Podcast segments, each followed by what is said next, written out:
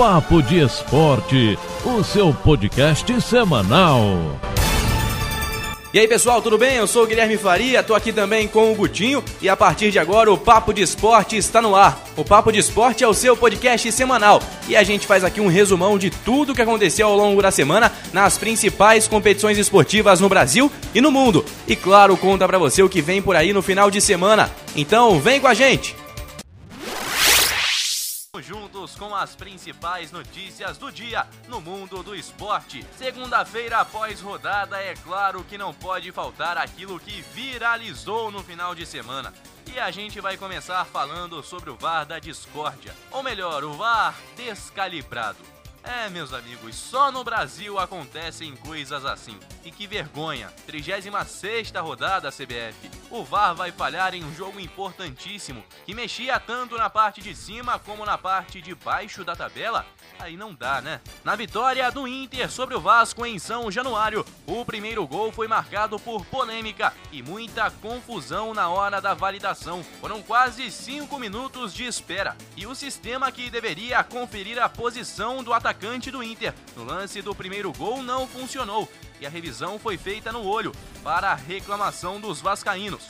E acredite se quiser, de quebra, reclamação também dos flamenguistas, que estavam de olho em um possível tropeço do Inter. Agora, não parou por aí. No segundo tempo, o Vasco teve também um pênalti para lá de discutível marcado. E ele virou piada também nas redes sociais. Só porque era duvidoso? Não mas sim porque o artilheiro Germancano bateu e perdeu. Bola para fora e o Vasco mais complicado ainda na briga contra o rebaixamento. E para fechar o jogo para lá de esquisito em São Januário, um gol constrangedor pro Vasco e consagrador pro Inter. Thiago Galhardo voltou depois de longas semanas sem atuar e voltou também para a artilharia do Brasileirão. Ele fez um gol nos acréscimos do segundo tempo, com a marcação da defesa vascaína parada ao longo de todo o lance. Ao final, o jogador do Inter se emocionou, até tirou a camisa e tomou um amarelo, mas não será problema para o próximo jogo do Internacional. Só para concluir também o que foi destaque nesse final de semana, além de Flamengo, Inter e Vasco, ainda há um terceiro time na disputa pelo título do Brasileirão. É o Atlético Mineiro? Não, é o São Paulo, amigos. Acreditem se quiserem. Com a vitória de virada sobre o Grêmio, o São Paulo mantém viva a esperança, apesar de ter apenas 1% de chance de ser campeão brasileiro. Já o Atlético deu adeus à briga pelo título. Vamos falar então sobre os jogos desta rodada. O Goiás venceu por 2 a 0 o Botafogo e está de vez na briga para fugir do rebaixamento. Tem apenas dois pontos a menos que o Bahia, que é o primeiro time fora do Z4. Pode, inclusive, dependendo de uma combinação de resultados, sair da zona da degola na próxima rodada. O Santos venceu por 2 a 0 e rebaixou o Coritiba, segundo time garantido na Série B do ano que vem. O Atlético Mineiro empatou em 1 a 1 com o Bahia no Mineirão. O Flamengo venceu o Corinthians por 2 a 1 no Maracanã e o Vasco perdeu em casa para o Inter, 2 a 0. Palmeiras voltou ao Brasil e venceu Fortaleza por 3 a 0 no Allianz Parque. Resultado construído ainda na primeira etapa. O Atlético Paranaense venceu por 2 a 1 o Goianiense na Arena da Baixada.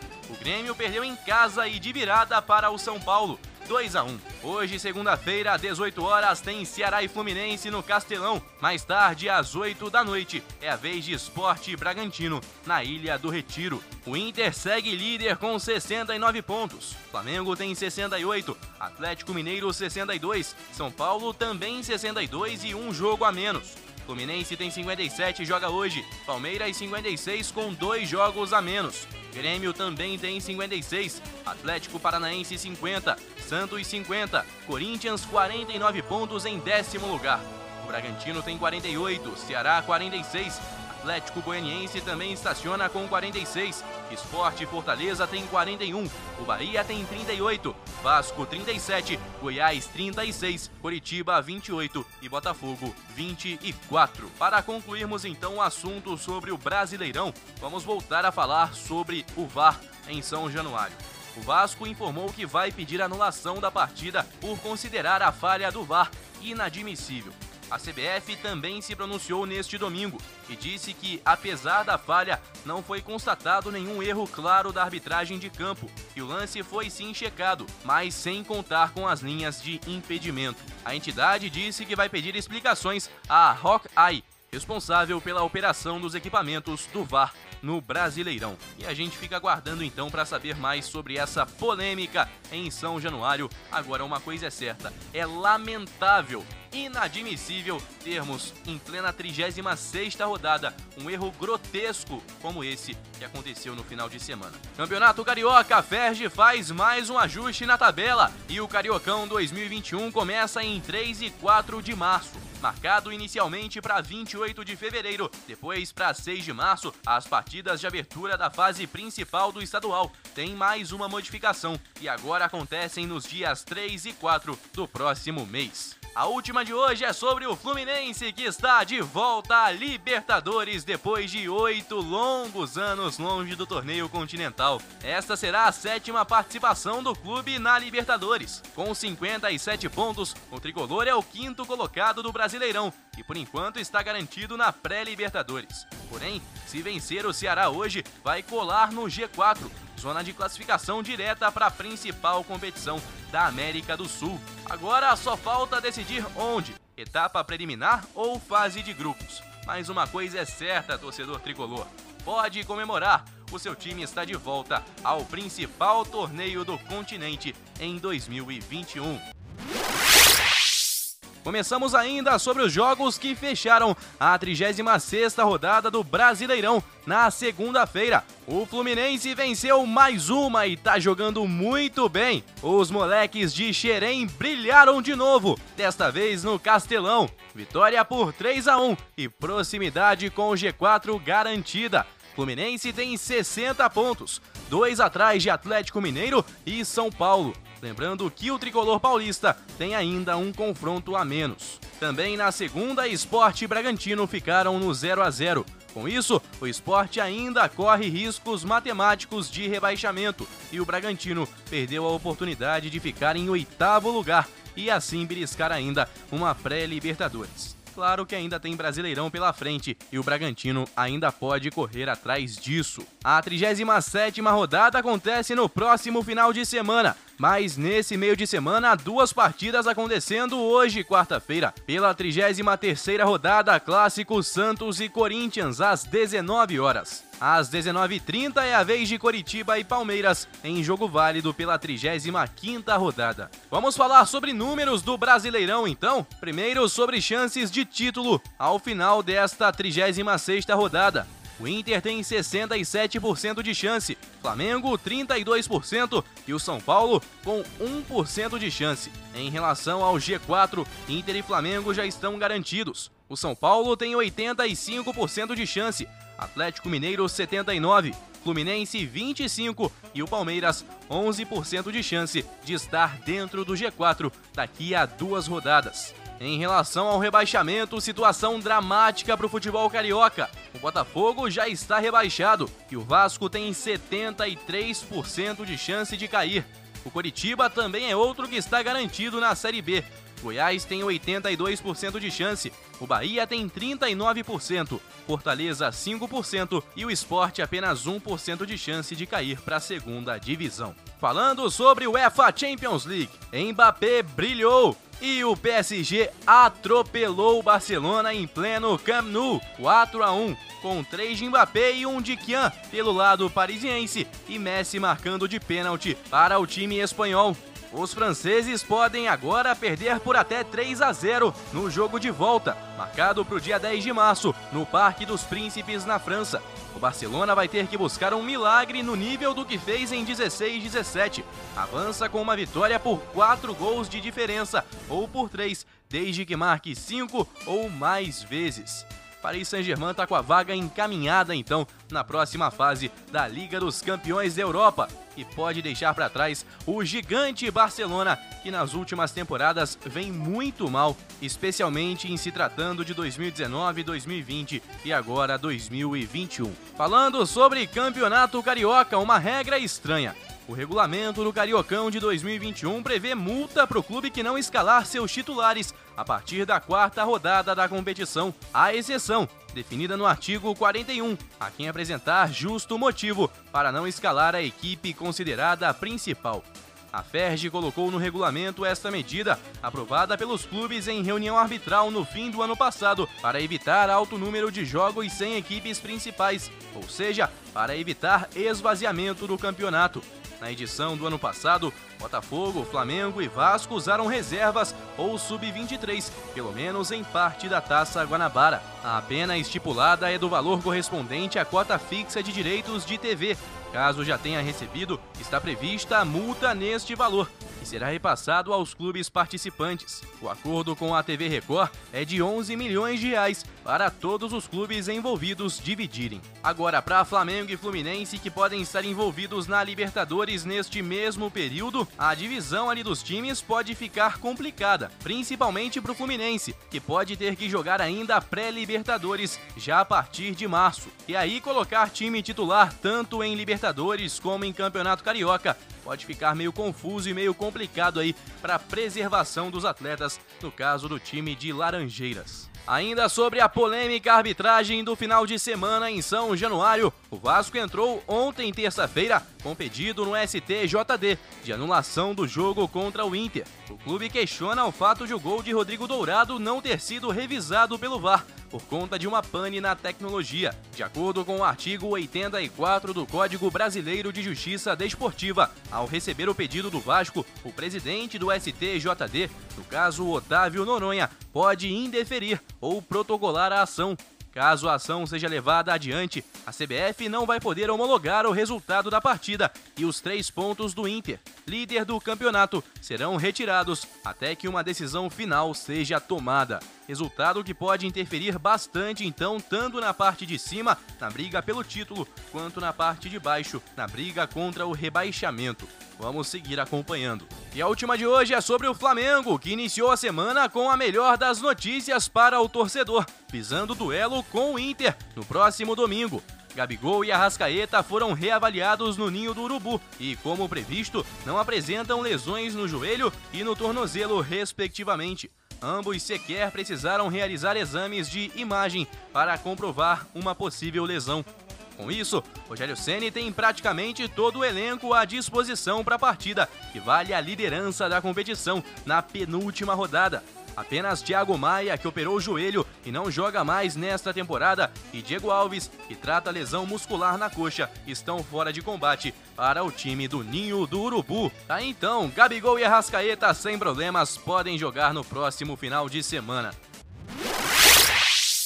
Vamos juntos nessa quinta-feira. A FIFA divulgou ontem a primeira parcial de 2021 do ranking de seleções, há pouco mais de um mês para o início dos jogos das eliminatórias para a Copa do Mundo do Catar. Por todos os continentes, nenhuma alteração entre as 32 melhores equipes nacionais ranqueadas. Ou seja, Bélgica segue em primeiro, com França em segundo e o Brasil em terceiro, os três separados por apenas 37 pontos. Inglaterra e Portugal completam o top 5 de seleções, segundo o ranking da FIFA, atualizado nesta semana. Falando sobre Internacional, o Inter guardará sete chaves, o mistério sobre a utilização de Rodinei, até minutos antes do duelo decisivo com o Flamengo, no próximo domingo. Mas a diretoria colorada dá indícios de que pagará a multa de um milhão de reais para contar com o lateral direito na partida. Rodinei está emprestado ao Colorado pelo Rubro Negro até o final do Brasileirão. O contrato de empréstimo prevê o pagamento deste valor, para que o atleta possa estar em campo no confronto entre as duas equipes postulantes ao título da competição. E aí, torcedor, será que Rodinei vai ou não para o jogo? O Inter vai pagar a multa de um milhão ou vai deixar o lateral de fora da decisão? Falando ainda sobre Brasileirão Série A, ontem o Santos venceu por 1 a 0 o Corinthians, está na briga por uma vaga na Libertadores e complicou de vez o timão, que vai pro tudo ou nada pela Libertadores no próximo final de semana contra o Vasco. Quem também perdeu foi o Palmeiras. 1 a 0 para o Coritiba em cima do time reserva do Verdão. Mesmo assim, o time de Abel Ferreira segue em sexto lugar na competição. Próxima rodada de número 37 começa no próximo sábado. Eu me despeço hoje falando sobre o Santos, que está muito próximo de Ariel Holan para a sequência da temporada. O treinador argentino e o Santos já concordaram sobre salários, tempo de contrato, que será de dois anos, com mais um previsto, e outros detalhes considerados importantes. Agora, os nove membros do Comitê de Gestão do Peixe discutem as condições acordadas com Olan. Nos últimos dias, membros da diretoria do Santos divergiram sobre perfil e valores para contratar um novo técnico. Para que o LAN seja aprovado, é preciso que ao menos cinco membros do comitê de gestão concordem com as condições previstas no contrato, então, com o argentino. Será que vem mais um estrangeiro para o futebol brasileiro? Ele que já foi inclusive cotado em outros clubes, como por exemplo o Fluminense, que é outro também que está próximo de anunciar um treinador para a próxima temporada. E o nome mais provável que nos bastidores parece estar acertado é de Roger Machado. Muito bem, vamos juntos nessa sexta-feira com as principais notícias do dia no mundo do esporte. Começamos hoje por aqui falando sobre futebol feminino e a She Believes Cup. O Brasil estreou nesta quinta-feira e venceu de goleada a Argentina por 4 a 1. Os gols foram marcados por Marta, Debinha, Geise e Adriana. A Argentina diminuiu com Mariana Laroquete. Na estreia no torneio, Pia Sandhaj fez testes em todos os setores da equipe. A aniversariante desta sexta, Marta, deixou dela então a vitória por 4 a 1 da seleção brasileira. Muita sorte para as mulheres do Brasil na She Believes Cup, que acontece lá nos Estados Unidos. Falando sobre Brasileirão Série A, 37 rodada neste final de semana. A bola começa a rolar nesse sábado com Coritiba e Ceará no Couto Pereira, às 18h30. Mais tarde, às 9 da noite, tem Fortaleza e Bahia, jogo importantíssimo na briga contra o rebaixamento. Domingo, a decisão do Brasileirão. Flamengo e Inter no Maracanã, às 16 horas. Mesmo horário também para Corinthians e Vasco na Neoquímica Arena. Jogo importante principalmente para o Vasco na luta contra o Z4. O Corinthians tem mínimas chances de classificação para a Libertadores. Também às quatro da tarde tem Esporte Atlético Mineiro na Ilha do Retiro. 18 e 15 a vez de Santos que briga por uma vaga na Libertadores e Fluminense já garantido no torneio continental de 2021. Mesmo horário para Grêmio e Atlético Paranaense na Arena do Grêmio. Às 8 e meia tem Goiás e Bragantino na Serrinha e a rodada se encerra na segunda-feira com dois jogos. Às 18 horas, Palmeiras e Atlético Goianiense e às 20 horas, Botafogo e São Paulo. Na tabela, segue o Inter com 69 pontos. Flamengo tem 68, Atlético Mineiro 62, assim como o São Paulo. O Fluminense em quinto tem 60, 4 a mais que o Palmeiras em sexto com 56. Mesmo número de pontos do Grêmio em sétimo. O Santos em oitavo tem 53, Atlético Paranaense 50, Corinthians e Bragantino 49, Ceará e Atlético Goianiense 46. O Esporte tem 42, Fortaleza 41. A briga fica mais acirrada contra o rebaixamento entre Bahia com 38, Vasco 37 em 17º lugar e Goiás 36. Já rebaixados Coritiba e Botafogo completam a tabela. Falando mais então sobre essa briga contra o rebaixamento, são cinco times contra duas vagas e mais seis pontos em jogo. Do quinteto, o Leão Pernambucano é o que está em situação mais confortável. Está a cinco pontos do Vasco, que abre o Z4.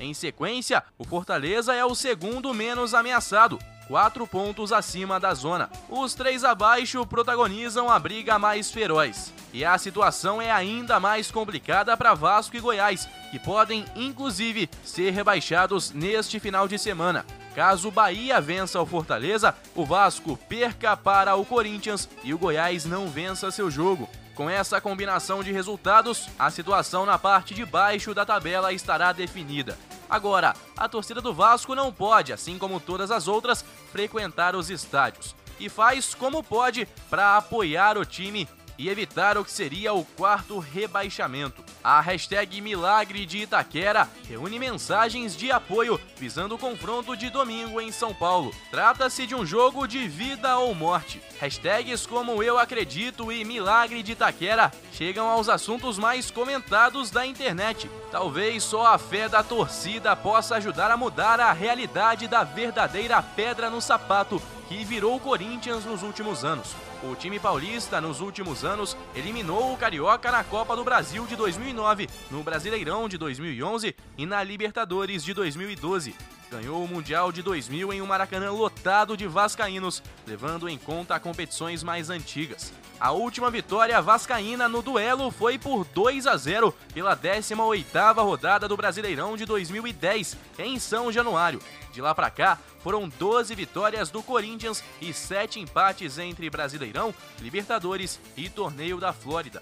Esta é a maior invencibilidade entre times da Série A.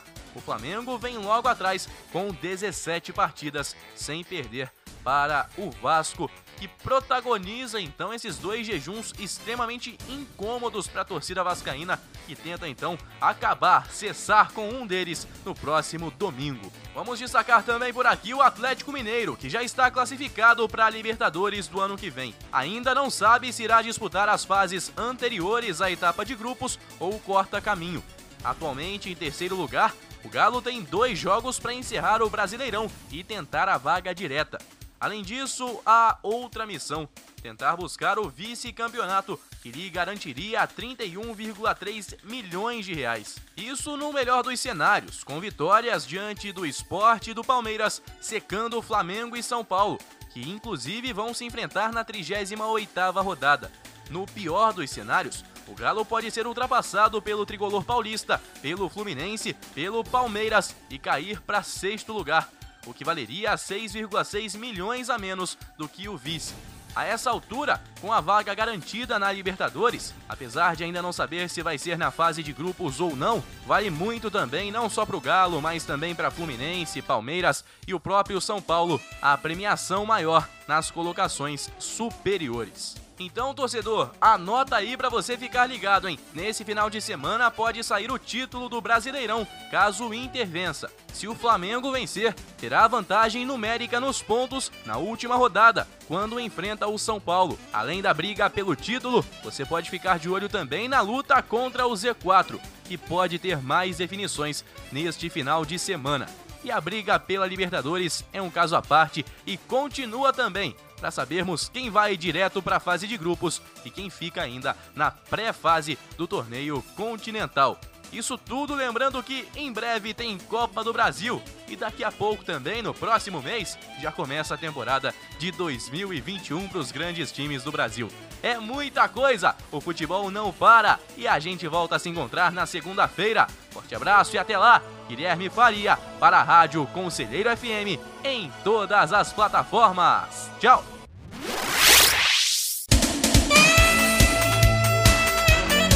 Tá então, galera, esse é o Papo de Esporte dessa semana, mas na semana que vem eu volto com muito mais para você.